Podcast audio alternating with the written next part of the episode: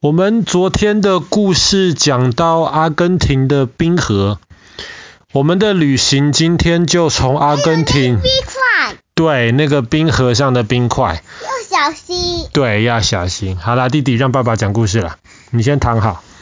我们今天从阿根廷稍微往大西洋的方向走一走，我们会到一群小岛，叫做福克兰群岛。当然，阿根廷文有另外一个名字，中文简称叫马岛。好，弟弟，我们今天先不讲冰块，我们今天要讲企鹅的故事。福克兰群岛其实是很多很多小岛组合在一起，不过分成两个比较大的岛。那我们去年讲过了一场发生在福克兰群岛的战争。叫做福克兰战争，那是英国跟阿根廷为了这些岛到底是属于英国还是属于阿根廷的，就打了一场仗。其实，在很久很久以前，英国人、法国人、西班牙人，或是美洲大陆的原住民，其实都到过福克兰群岛上面。后来，西班牙人占领了福克兰群岛。后来英国人又从西班牙人手上把福克兰群岛抢过去了。可是后来在十九世纪的时候，英国人认为说这个岛太远了，要管这个岛要花好多钱。后来英国就开始慢慢放弃这个岛。这个岛很长很长的一段时间就没有人住在上面。后来有一些英国人又发现，哎。当时还没有亚马呃那个巴呃巴拿马运河啊，爸爸之前去去年的时候也讲过巴拿马运河的故事。那个时候还没有巴拿马运河，所以船要从英国要开到美国的西边的话，那么就都要经过福克兰群岛那一边。后来就有一些人在上面开了一些工厂，在那边修船船。或者是如果有一些船沉在附近了，他们把沉船上面的东西捞起来，然后去卖掉赚钱。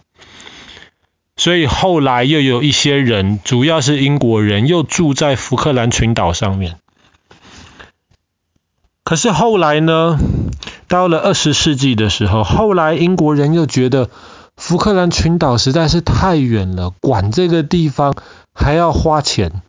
后来那个时候，英国人就想说，干脆我们把福克兰送给阿根廷算了。所以其实英国本来是想要送给阿根廷的，可是阿根廷不知道。后来阿根廷那个时候就，他们就派军队，然后要去打仗，要把福克兰群岛收回来。如果是碰到其他的英国首相的话，那么他们可能就干脆就把福克兰给阿根廷了。可是那个时候的英国首相柴契尔夫人，我们之前也讲过啊，福克兰战争时候的故事。后来他就决定了，你既然要抢，那么我就不让你抢走。所以后来才打了一场仗，英国打赢了。后来英国就继续。管理着福克兰群岛这个地方。那其实后来福克兰群岛上面的居民，他们也自己投票，到底要加入阿根廷还是要留在英国？可是绝大多数的居民都还是喜欢让英国来管，所以一直到今天，福克兰群岛还是属于英国的。那虽然阿根廷还是想把这个地方拿回去。那爸爸刚刚讲到了，我们今天故事要讲到企鹅。为什么要讲到企鹅呢？企鹅跟福克兰群岛有什么关系呢？弟弟知道企鹅长什么样子，对不对？企鹅，如果全世界最大的企鹅站起来的话，大概跟弟弟你差不多高哦。但是企鹅其实很可爱，通常我们看它们走来走去的时候会扭来扭去、摇摇晃晃的。然后企鹅其实跟鸡一样，跟公鸡一样，它其实不太会飞。虽然它好像有翅膀，但是其实企鹅不太会飞。而且企鹅它的毛很厚，毛下面有很多很多的脂肪。脂肪是爸爸妈妈最怕的东西，但企鹅下面皮下面有很多脂肪，所以企鹅很不怕冷。它可以生活在很冷很冷的地方，比方说我们前天讲到南极大陆，南极就有好多好多企鹅。北极以前也有很多企鹅，可是后来当北极的冰块慢慢融化了之后，北极的企鹅就越来越少了。那如果你今天到了福克兰群岛最大的城市，叫做史丹利港。你如果离开史丹利港，大概搭十五分钟的车子，你就会到一个海湾，叫做吉普赛海湾。你如果到吉普赛海湾，你就可以看到海边或是草地上有好多好多可爱的企鹅在那边。这些企鹅有一个特别的名字，叫做麦哲伦企鹅。我们去年也讲过麦哲伦的故事，当时传说就是麦哲伦先发现了这些企鹅，所以后来他们就叫麦哲伦企鹅。麦哲伦企鹅和你在其他地方看到的企鹅一样，走路都是那样扭来扭去、歪歪斜斜的，很可爱。而且麦哲伦企鹅跟其他的企鹅一样，如果是在结冰的地方、很滑的地方。如果你去追它的话，它就会趴在冰上面，肚子躺在趴在那个冰上面，然后用它的脚很快很快的咻咻咻就这样子溜走了，动作非常非常的快，而且非常的可爱。企鹅是生蛋的齁，企鹅跟鸡一样，鸡有鸡蛋，企鹅也有鸡也有企鹅蛋。那当企鹅妈妈生蛋的时候，它就要孵蛋，就要给那个蛋很温暖、很温暖的床床，然后让里面的小企鹅能够跑出来。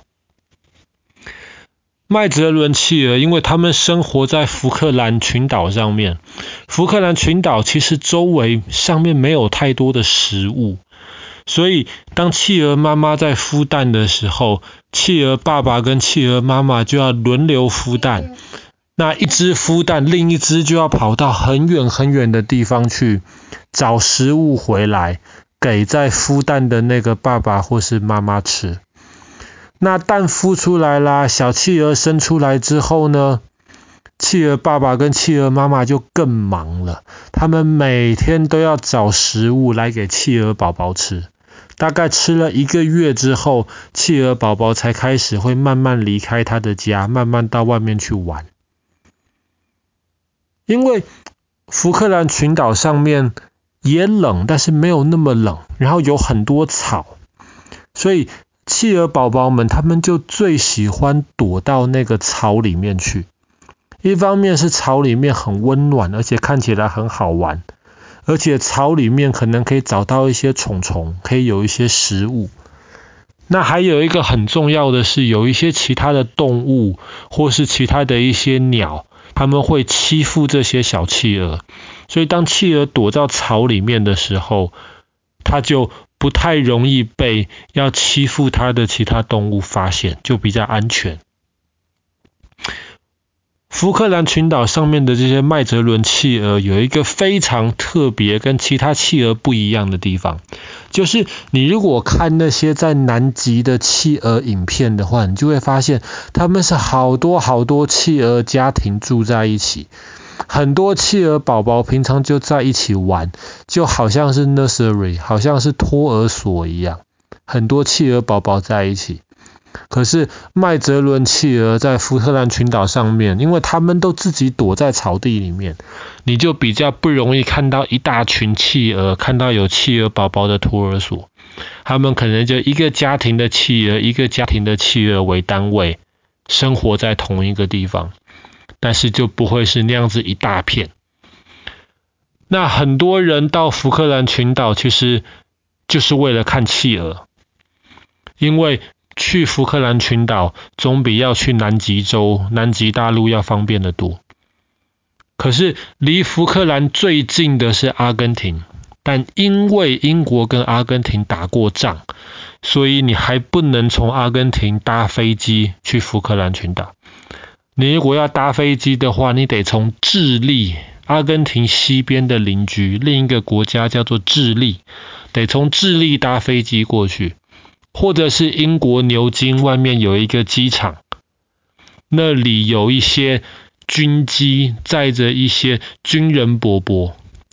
飞到福克兰群岛去。那有时候飞机上面有空位的话，我们一般的老百姓也可以买机票从阿根廷飞，呃，不是从阿根廷，从英国飞飞飞飞飞飞到福克兰群岛上面去。但是很有趣哦，你如果是搭飞机进去的话，你就需要签证。可是如果是谁搭船到福克兰群岛的话，即便是阿根廷人都好，七天都不需要签证。爸爸也不知道为什么会有这么奇怪的规定。好啦，我们今天的故事就讲到这边。福克兰群岛还有上面的企鹅。